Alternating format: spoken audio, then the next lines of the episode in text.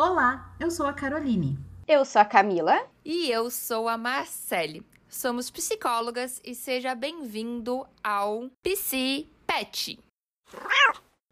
No tema de hoje, nós vamos abordar quais são os benefícios da relação humano-animal.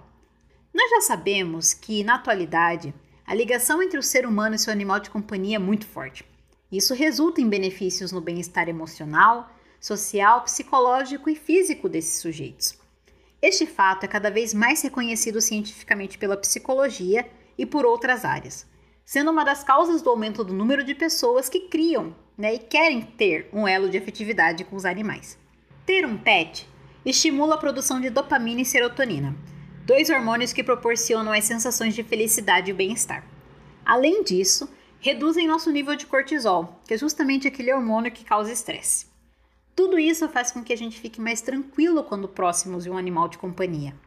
Outro benefício também é que o seu pet ajuda você a se relacionar com outras pessoas. Então, por exemplo, em um passeio, uma pessoa pode se aproximar para conversar com você sobre o seu pet, ou você mesmo pode conhecer outros tutores em um passeio na praça, por exemplo. Isso pode acontecer na internet também, com aqueles grupos de bichinhos que estão super populares nas redes sociais. Juntamente a isso, ao sentir o carinho e a atenção do seu pet, o tutor se sente importante e isso pode aumentar a sua confiança. É importante lembrar que cuidar de um animal de estimação requer muita responsabilidade. A rotina envolve uma série de rituais diários e eventuais, relacionados à alimentação, higiene, passeio e atenção. Assumir tais compromissos desenvolve seu lado mais responsável, e isso pode afetar o seu comprometimento em diversas outras áreas da vida. Dando uma recapitulada bem breve e adicionando mais alguns pontos, os benefícios podem ser bem-estar psicológico, menor incidência de doenças cardiovasculares, redução do nível de colesterol e pressão sanguínea, menor incidência de doenças ocasionadas por baixa imunidade, diminuição das reações típicas do estresse, aumento da recuperação de doenças psiquiátricas, melhora na qualidade do sono, uso terapêutico dos animais de companhia, aumento da probabilidade de se relacionar com outras pessoas também, e o desenvolvimento de empatia. Olá, minha gente! E agora vem um momento que é muito, muito, muito prazeroso, que é a entrevista. Alguns episódios vamos ter entrevistas por aqui.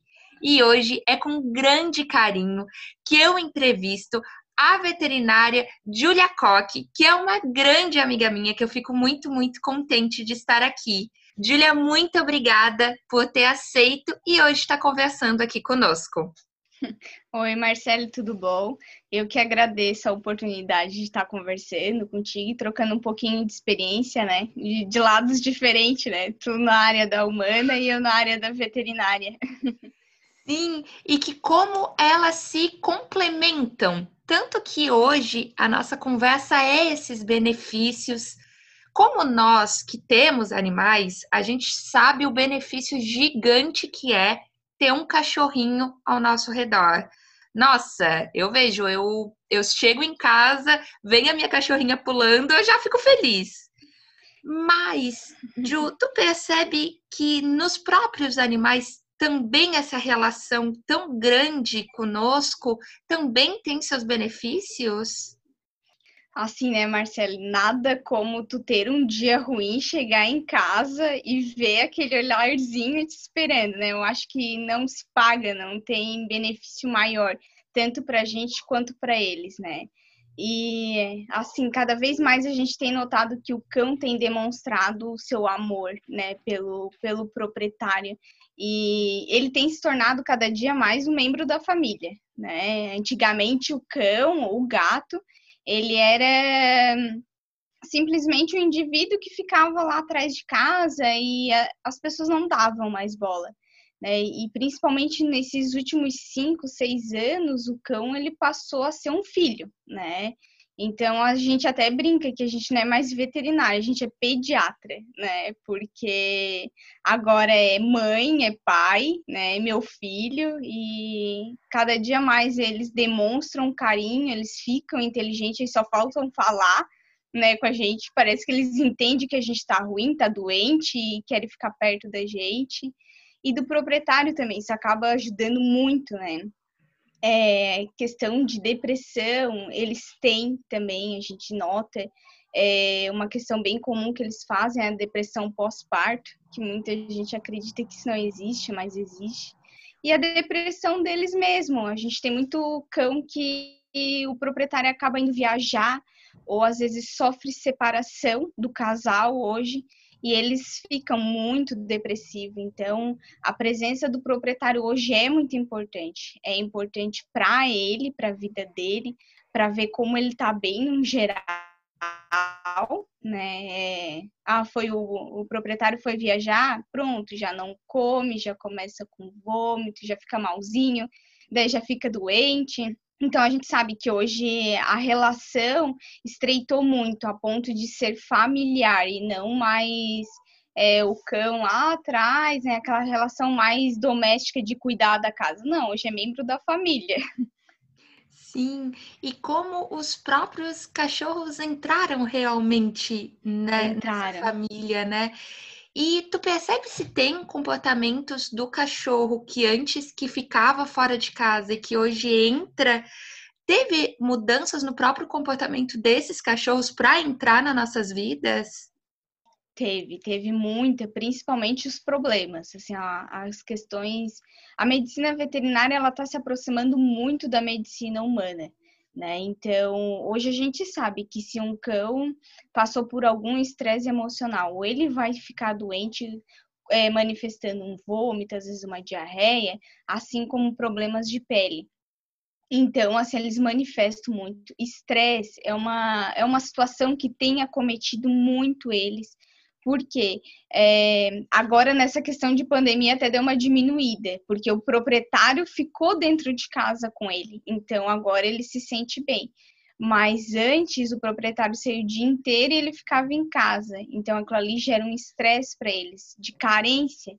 Então, eles acabam roendo as coisas, é, roendo a cadeira, roendo a porta. Quando chega, as roupas estão no chão, tudo comida, tudo por estresse, né? Ansiedade, porque eles ficam aquele tempo que eles passam longe do proprietário é uma eternidade para eles, né? E eles não têm amigo. A gente ainda vai trabalhar, vai no barzinho, sai com os amigos da gente, dá uma desestressada.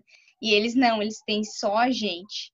Então, para eles ficar sozinho hoje é um estresse. E esse estresse reflete lá na frente é, por mais que eles não falam, mas eles dão característica pra gente, né? Eles é, começam às vezes é, morder uma patinha deles, começam a se lamber, que são comportamentos hoje que cada vez mais estão se tornando frequentes e uma das principais causas de consulta do proprietário trazer e às vezes na correria o proprietário nem sabe identificar que isso é um, é um problema de, do cão, é comportamental, mas está relacionado à falta do proprietário, né? Então está se tornando bem frequente, sim. Nossa, como isso mostra como a relação realmente é, é dos dois lados, né? Como não é só nós amamos os é, cachorros, os cachorros também nos amam e, e gostam muito da nossa companhia. E que dicas que tu podes dar para gente? Porque infelizmente precisamos às vezes trabalhar, fazer. Como que a gente pode deixar é, mais gostosa a vida desse cachorro, já que a gente tem tantos benefícios e nós, tutores, podemos dar tantos benefícios aos nossos animais, que, mais, que dicas que a gente pode ter para tornar melhor, com mais benefícios, a vida dos nossos pequenos? É assim, né, Marcele?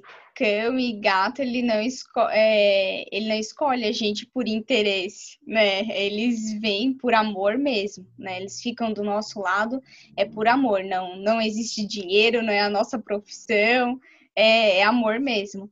Assim, a questão deles é, é mais mesmo carinho, né? Não, não adianta, a gente tem que destinar um dia para passear com eles, dar carinho o mercado pet está crescendo muito e a, a questão de petiscos, de agrados, de brinquedos para eles está aumentando cada vez mais. Hoje a gente tem um mercado infinito de brinquedo e tudo isso ajuda eles a desestressar, pelo menos no momento que eles estão longe da gente.